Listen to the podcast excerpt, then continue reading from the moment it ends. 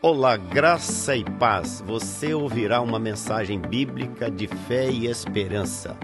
Estamos orando para que esta mensagem lançada germine, cresça e frutifique em sua vida para a glória de Deus Pai. Jesus o abençoe ricamente. Graça e paz, irmãos. Gostaria de convidar a igreja para abrir a, a Bíblia no livro de Gênesis, no capítulo 8. Gênesis, capítulo 8. Vamos começar a leitura no versículo 18. Gênesis 8, versículo 18, onde está escrito assim: Saiu, pois, Noé com seus filhos, sua mulher e as mulheres de seus filhos, e também saíram da arca todos os animais, todos os répteis, todas as aves e tudo o que se move sobre a terra, segundo as suas famílias. Levantou Noé um altar ao Senhor e, tomando de animais limpos e de aves limpas, ofereceu holocaustos sobre o altar.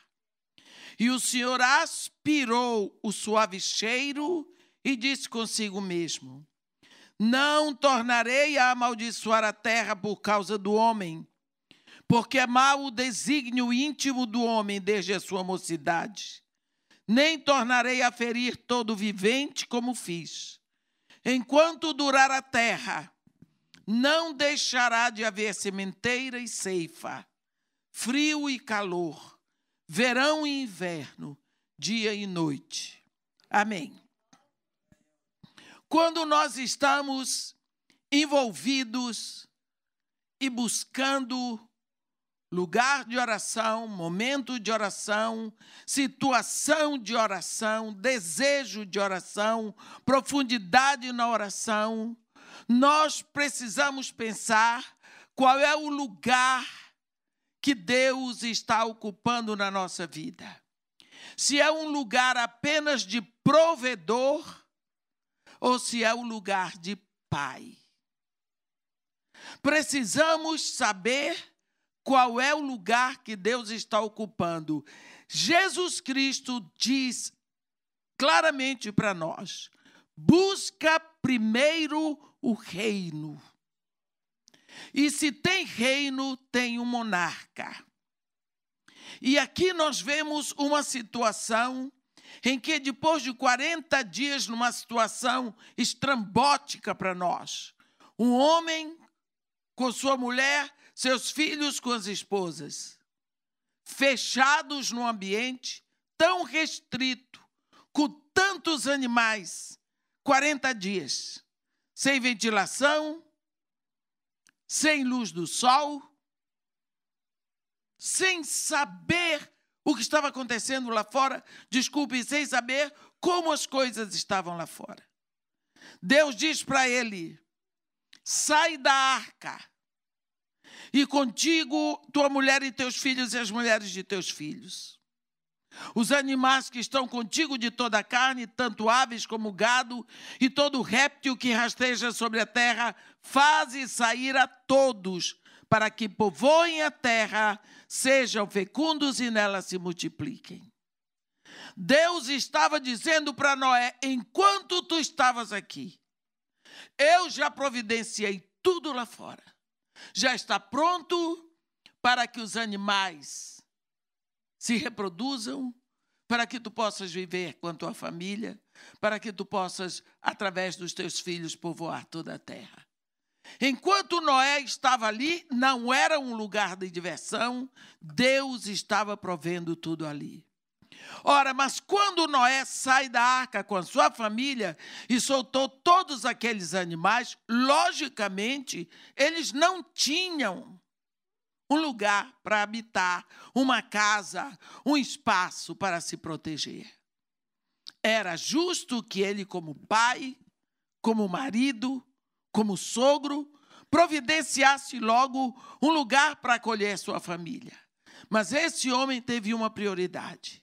E a prioridade dele foi conduzir a sua família para o lugar da oração, ou lugar da adoração. Ele leva os seus filhos, ele que tinha conduzido os seus filhos para o lugar da salvação, que foi a arca, ele agora conduz os seus filhos para o lugar da adoração. A Bíblia diz que a primeira atitude desse homem foi levantar um altar ao Senhor. Está escrito no versículo 20. Levantou Noé um altar ao Senhor e, tomando de todos os animais limpos e das aves limpas, ofereceu holocaustos ao Senhor. Então, nós vemos a prioridade que ele deu à adoração, ao louvor, à oração. Nós temos é, deixado e nós não temos colocado em primeiro lugar levar a nossa casa à, adoração. Adoração é oração. O nosso relacionamento com Deus se chama oração. E nós temos o hábito de começar a oração com louvor. Louvor é oração. Mas o que é louvor, em suma, é sacrifício. O, o autor de Hebreus diz: oferecemos, pois, a Deus sempre sacrifícios de louvor, que é o fruto dos lábios que confessam o seu nome. No Antigo Testamento, o sacrifício era matando animais, sacrificando animais, fazendo holocaustos de animais. Mas uma vez que Deus nos deu o cordeiro, nós não precisamos mais sacrificar animais. Nós sacrificamos louvor através de Jesus Cristo. Então, o nosso sacrifício hoje é louvor. E o que é o louvor? Se não chegar diante de Deus dizendo a Ele o que Ele representa para nós, o que nós sabemos a respeito dele. Nós chegamos diante de Deus dizendo elogios a Ele. Quantas vezes nós ficamos muito tempo sem elogiar os nossos filhos e eles querem receber elogios. Mas é muito difícil nós vermos, vermos os filhos elogiarem os pais. Ainda agora eu estava aqui sentada e eu ali eu vi o pastor Bruno conduzindo o, um, o culto e eu vi o Everton é, ministrando é, no violão e eu pensei quanto tempo esses pais gastaram em oração para ter os teus seus dois filhos no altar hoje. E como Deus se agrada dessa oferta de filhos, isto é oração. Quando eu vejo pais com filhos na igreja. Eu fico pensando que louvor é esse? Trazer diante de Deus, para servir a Deus, diante da igreja, os filhos que Deus lhe deu no seu ventre. Eu fico tão feliz de ver os pais olhando os seus filhos servirem durante a adoração. Porque exatamente foi isso que Noé o grande Noé, que eu admiro Noé demais, fez. Saiu da arca sem saber o que ia comer ou beber, sem saber onde ia descansar, onde ele ia descansar a cabeça, ele conduziu os seus filhos. A Bíblia diz: levantou Noé um altar ao Senhor. Levanta um altar para adorar. Quer dizer, a prioridade dele foi Deus. Quando nós pensamos em oração, pensamos em prioridade, falar primeiro com Deus. Agora, e por que é importante isso? Porque a, quando eles oferecem, quando eles colocam Deus como sua prioridade, você vê a resposta. A Bíblia diz que o Senhor aspirou o suave cheiro e disse consigo mesmo: Olha, depois do dilúvio, Deus recebe um perfume da terra. E ele aspira um perfume agradável. E esse perfume agradável se chama oração daqueles seres viventes. Eu queria que você prestasse bem atenção o que está escrito aqui em Apocalipse no capítulo 8. A Bíblia diz quanto quando o quando o cordeiro abriu o sétimo selo, houve silêncio no céu cerca de meia hora. Então viu os sete anjos que se acham em pé diante de Deus, e lhes foram dadas sete trombetas. Veio outro anjo e ficou de pé junto ao altar, como incensário de ouro. Olhe bem. Antes que fossem tocadas as trombetas, para você ver a importância da oração. Foi-lhe dado muito incenso para oferecê-lo com as orações de todos os santos sobre o altar de ouro que se acha diante do trono. Você já pensou que a sua oração ocupa esse espaço diante da presença de Deus? A Bíblia diz que foi a oração de todos os santos, mas eu sou santa. Oh. Se você não é, quem é? Mas, irmã, sou pecadora, quem não é? Essa terra, esse planeta só foi palmilhado por um homem que não era pecador, Jesus. Os outros todos eram. Mas os profetas também. E Paulo também. E Pedro também. E Moisés também. Então, toda oração é levada diante de Deus. Aqui está escrito: e da mão do anjo subiu à presença de Deus a fumaça do incenso com as orações dos anjos, dos santos. Então você vê que a oração ela é oferecida e esse perfume da oração não é o perfume do incenso, é o perfume da oração que sobe e que é oferecido diante do trono de Deus. Nós gostamos de perfumes, gostamos muito e gastamos dinheiro em perfume. Chanel existe por causa disso. Não é? E outras e outras casas que produzem perfume. Mas o perfume que Deus está querendo receber é o perfume da sua oração e da minha. E quantas vezes nós deixamos faltar isso? Deus aqui vai respirar o perfume da sua oração, como ele respirou na oração de Noé com sua família. E quando Deus respira aquela oração, o coração de Deus se alegra tanto que ele diz: Não tornarei a amaldiçoar a terra por causa do homem, porque é mau o desígnio íntimo do homem desde a sua mocidade. Nem tornarei a ferir todos os viventes como fiz. Será que Noé, ali, naquela oração de adoração, será que ele estava pensando em tudo isso? Numa promessa eterna para todo o planeta Terra. Será que Noé estava pensando em algo tão grandioso? Vou dizer uma coisa para você, minha Todas as vezes que você ora o que está no seu coração, Deus responde com algo milhares de vezes maior do que você imaginou.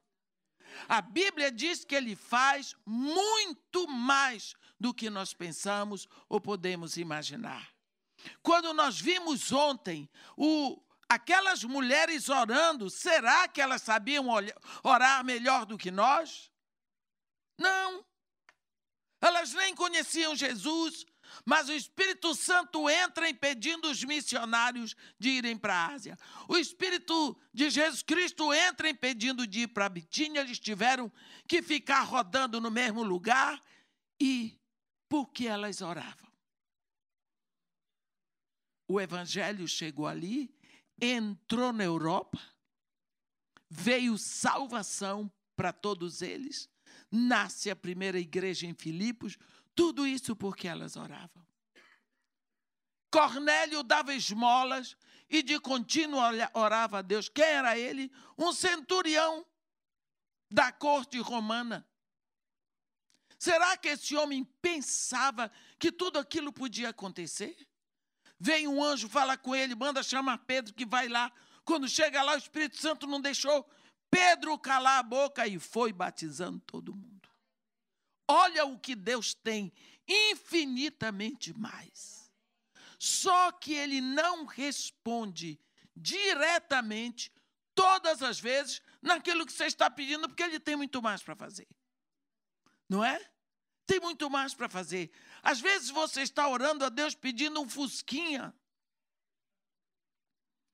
E Deus tem uma Hilux para dar. É porque a nossa visão vai só até lá. Nós precisamos abrir a nossa mente. Olha Noé ali, oferecendo o sacrifício, em adoração, em oração a Deus. Meu Deus do céu, que coisa grandiosa para nós hoje. Era tudo que ele tinha para oferecer. E Deus responde: Olha, nunca mais haverá dilúvio. Por quê? Pela oração de vocês. E ele diz: enquanto durar a terra, não deixará de haver sementeira e ceifa frio e calor, verão e inverno, dia e noite. Isso é bom para nós. Porque quantas vezes nós estamos vivendo um inverno interior tão terrível, tão devastador, tanta tristeza, tanto desengano, tanta agonia, tanta dor, e achamos que este inverno vai durar para sempre. Isso tem levado muitas pessoas ao suicídio. Mas ele diz: não. O inverno não dura para sempre. Vai haver inverno, mas vai haver verão. Não fica sempre, não é sempre a mesma estação. Não sempre haverá sementeira e ceifa. Você semeia, mas tem até época da ceifa. O frio não é para sempre, vem o calor. O inverno não é para sempre, vem o verão. O dia não é para sempre, vem a noite. Então, olha quanta coisa acontece, porque um homem resolve levar a sua vida, a, a sua família a ver que Deus tem a prioridade. Quantas vezes esquecemos disso? Que quando Deus ele quer abençoar sempre. Mas ele espera que você abra o canal da oração. Prioridade: Deus. Tratamento: Pai. Quando orardes, dizei Pai. Foi o que Jesus Cristo ensinou. Quando orardes, dizei Pai. A partir de Jesus Cristo, o tratamento para Deus é Pai. Moisés não chamava Deus de Pai, mas orava. Abraão chamava Deus de Pai, mas orava. Nenhum profeta no Antigo Testamento chamou Deus de Pai, mas eles oravam.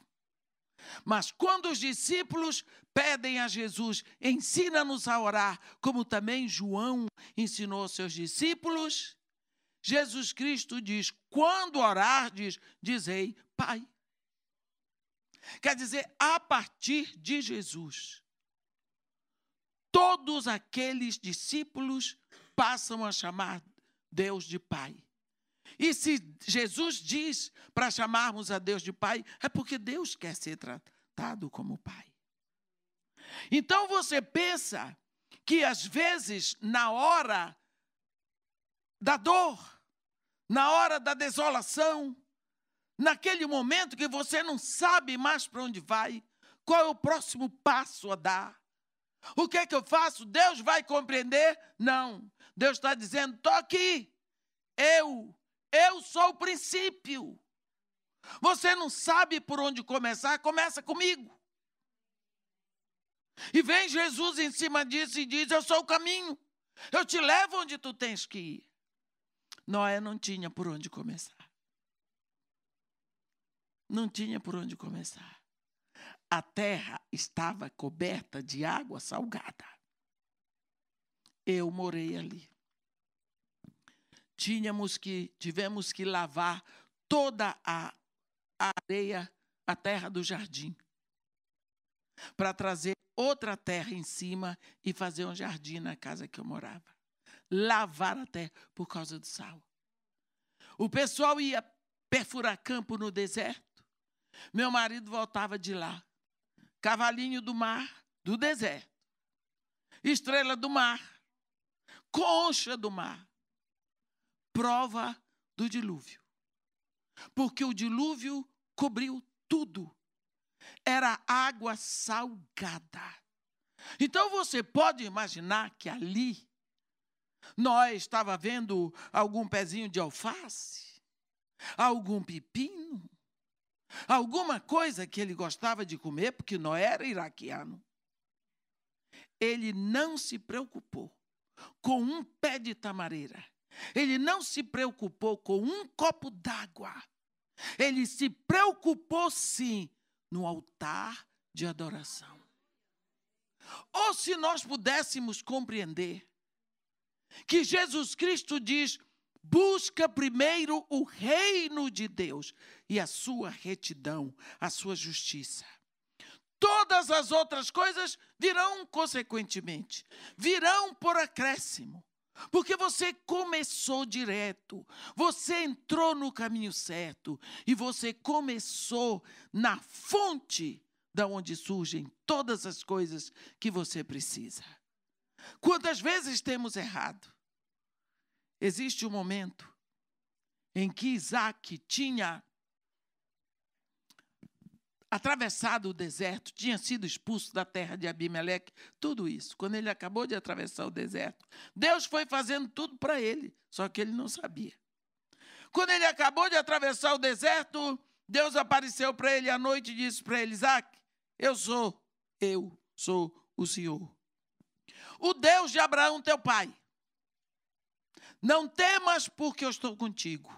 Abençoar-te-ei, multiplicarei a tua descendência por amor de ti? Não, por amor de Abraão, meu servo. Está vendo? O que foi que aconteceu? Esse rapaz herdou toda a fortuna de Abraão.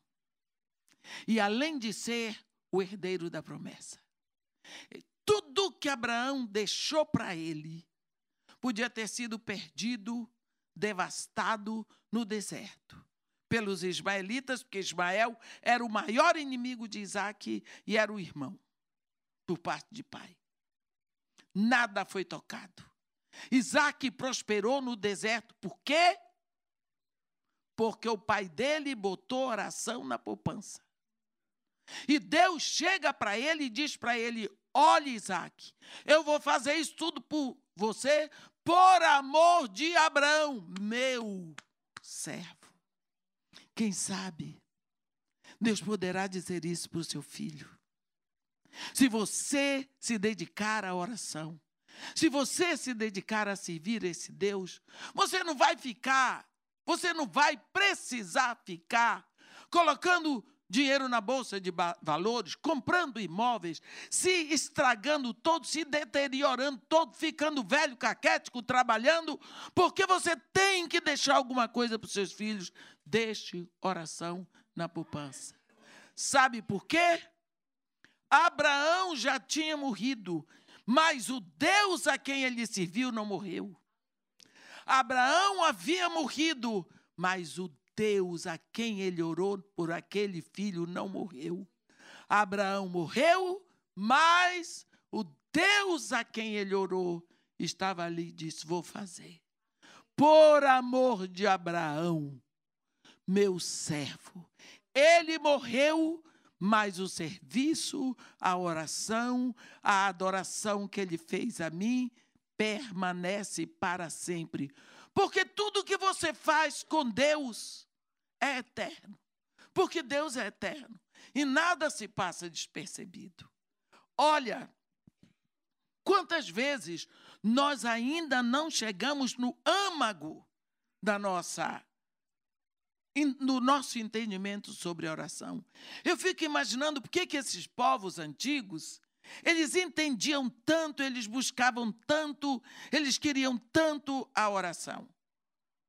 Quantas vezes nós vemos é, a vida de João Batista, que todas as pessoas acham que ele era um dos essênios né, daqueles povos, que ficava por ali no deserto, em oração, e em estudo e buscando a presença de Deus. João Batista. Dizem que ele era essênio. Eu não tenho certeza, ninguém tem, mas eu creio que ele era. Qual é o problema? Não tem problema de crer e de acreditar nisso. Mas quando eu cheguei lá em Curá, eu fiquei imaginando aquele homem. Não tem nenhuma beleza ali.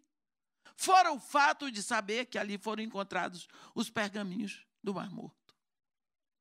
Mas aquele povo ficava por ali, recolhido, num jejum quase que constante, buscando a presença de Deus, buscando o silêncio para se conectar com Deus. Hoje nós buscamos o barulho.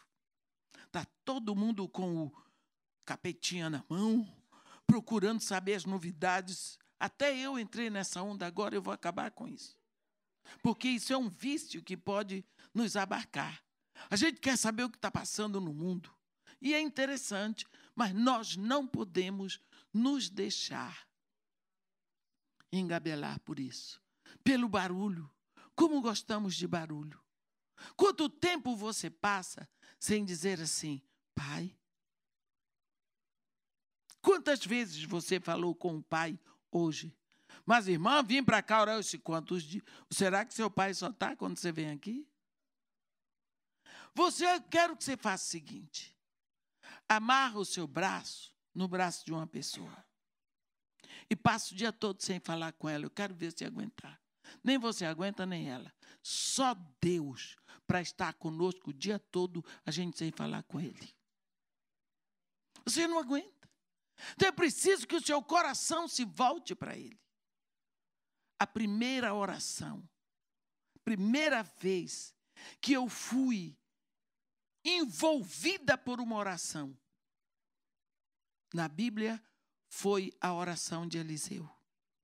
Quando ele estava em Dotã e, Gea, e aquele moço, não foi Gease, foi Gease, que disse para ele: Senhor, o que faremos? Quando ele viu que eles estavam cercados pelo exército da Síria ele diz: maior é aquele que está conosco do que aquele que está com eles. Geazi olhou para ele e disse: O velho só pode estar doido, porque não tem ninguém conosco. Aí Eliseu viu que o rapaz estava em pânico. E Eliseu fez a seguinte oração: Senhor, Abre-lhe os olhos para que veja. E Deus abriu os olhos. Deus abriu o, os olhos, a visão espiritual de Gease. E ele viu que eles estavam cercados de carros de fogo com cavalos de fogo. Aqueles carros de fogo com cavalos de fogo não chegaram àquela hora, já estavam lá. Eliseu via, mas Gease não via. Gease estava com a visão espiritual impedida. Mas Eliseu só disse assim: Senhor, abre-lhe os olhos para que veja. E Deus pss, abriu. Eu fico pensando, eu fiquei encantada. Daí em diante eu, eu, procurei esse tipo de intimidade com Deus. Eu disse, Senhor, eu quero esse negócio aqui. Eu quero isso. Eu quero poder falar contigo sem ter que fazer uma introdução. Senhor, Deus dos exércitos, Pai que está no céu, é Celso Supremo, Criador de todas as coisas. Eu quero poder falar com o Senhor como se eu tivesse dormido com o Senhor, como se eu tivesse acordado com o Senhor, se eu tivesse com o Senhor o tempo todo. Eu quero que minha oração seja sempre a continuação de uma conversa que começou. Bom, daí em diante, eu senti que eu sou mais íntima com meu pai. Eu tenho uma linha direta que eu busco intensificar toda a minha vida. Quantas vezes nós esquecemos disso? Deus está querendo essa linha direta com você. Deus está querendo ocupar e ter essa primazia na sua vida. Por isso é tão importante olharmos essa atitude de Noé. Sai da arca, Deus só diz para ele: Olha, sai da arca.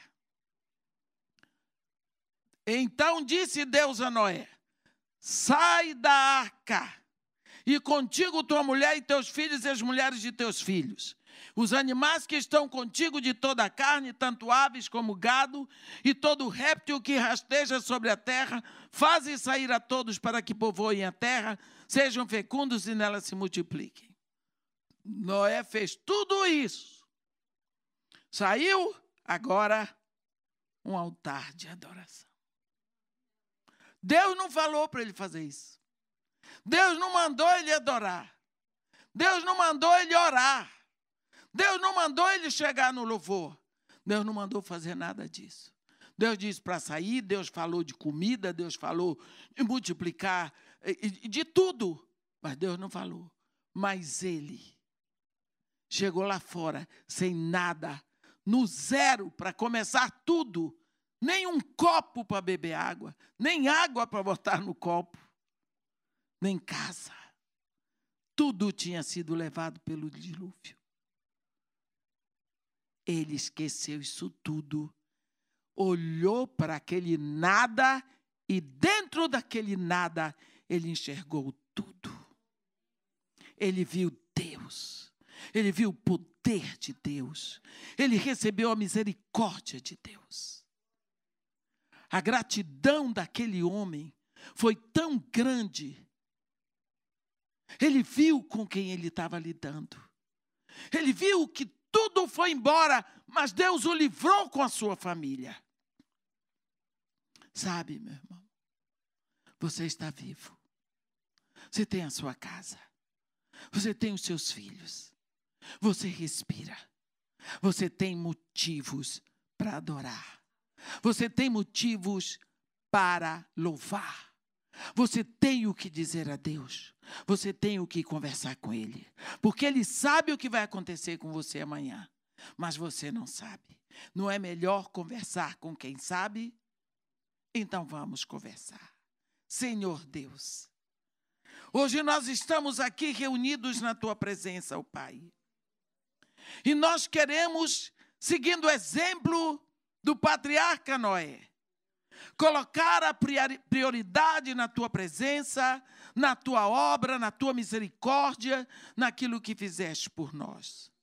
Em nome de Jesus Cristo, nós chegamos diante de ti com a nossa família, com os nossos queridos, onde quer que eles estejam, para te agradecer, ó Pai, para te agradecer pelo que tens feito, pelo ar que respiramos, para te agradecer porque estamos vivos para te agradecer, porque sabemos que tu existes.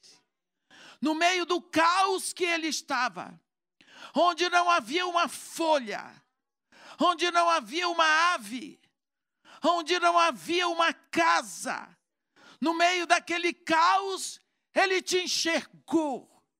E ele sabia: tu existes e tu és digno de toda a adoração. Pai, dá-nos esse coração esse coração de crer e ver e confessar a tua presença. Não importa a dor que estejamos sentindo, não importa o ataque que tenha vindo sobre a nossa vida, não importa o que tiver em volta. Tu disseste que sempre haverá, haverá sementeira e ceifa, que sempre haverá frio e calor, que sempre haverá verão e inverno, que sempre haverá dia e noite. Nós queremos te confessar de dia e de noite. Queremos te confessar no calor e no frio. Queremos te confessar na sementeira e na, e, e na ceifa. Queremos te confessar no inverno e no verão. Não importa qual seja a estação, nós queremos te confessar, como Noé te confessou.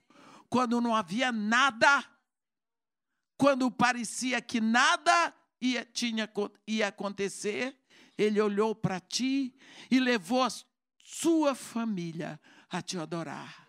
Dá-nos esse coração adorador. Dá-nos esse coração que te busque com gratidão. Faz com que os nossos corações sempre explodam na tua direção. Assim, Senhor, como uma fonte, um chafariz explode para cima. Que a nossa oração possa subir e atingir a tua presença, porque tu estás aqui. Nós te agradecemos por esse momento, te agradecemos por esse tempo de oração, te agradecemos pela vida daqueles que nos ouvem em todos os lugares. Te agradecemos pela vida, em nome de Jesus. Amém. Vida Nova, a sua família em Toronto.